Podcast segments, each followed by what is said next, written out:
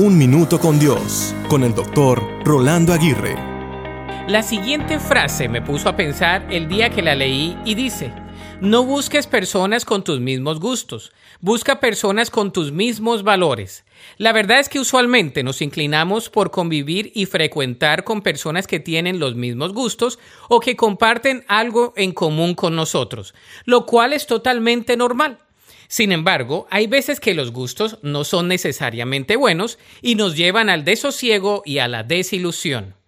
En repetidas ocasiones, los gustos pueden ser hábitos malos, rutinas nocivas y situaciones que nos prueban nuestros valores, haciéndonos caer en ciclos nocivos que no son de beneficio para nosotros, ni mucho menos para los que están alrededor nuestro. ¿Qué tal si alineamos nuestras amistades o compañías con nuestro rubro de valores y no necesariamente con nuestros gustos? En repetidas ocasiones podremos encontrar personas que tengan los mismos gustos y valores, pero comencemos por acentuar más nuestros valores que nuestros gustos para podernos ajustar más fácilmente.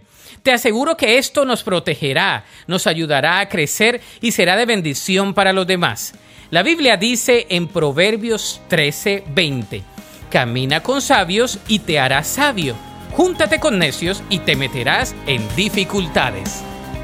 Para escuchar episodios anteriores, visita unminutocondios.org.